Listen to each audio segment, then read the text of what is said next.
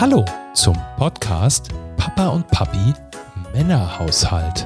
Hi, herzlich willkommen und schön, dass du da bist. Wir sind Papa Björn und Papi Christian und zu unserer Familie gehört unser Pflegesohn Lukas und unser Labrador Anton. Wir sind eine völlig normale Regenbogenfamilie mit Kind, Hund und Häuschen auf dem Land.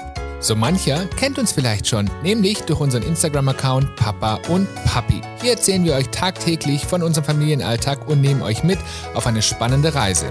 Beim Podcast allerdings sprechen wir über Themen, über die wir vielleicht bei Instagram noch nicht mit euch gesprochen haben.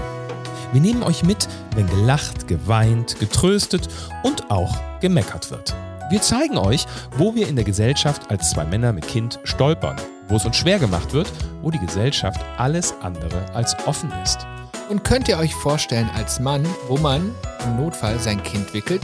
Oder könnt ihr euch vorstellen, wo man parken muss, wenn man auf einem Schild nur eine Frau und ein Kind abgebildet sieht? Hm. Wir möchten in diesem Podcast für unser Familienmodell trommeln, zeigen, dass Gefühle kein Geschlecht, keine Abgrenzung oder Differenzierung kennt. Wir erzählen euch, wie unser Kind, wie sein Umfeld mit ihm und uns umgeht. So, beispielsweise, wenn man unseren Sohn vom Kindergarten abholt und man plötzlich hört, wie ein Mädchen zu ihrem Papa sagt, hey, das ist Lukas und Lukas hat zwei Papas. Wie cool, das möchte ich auch haben.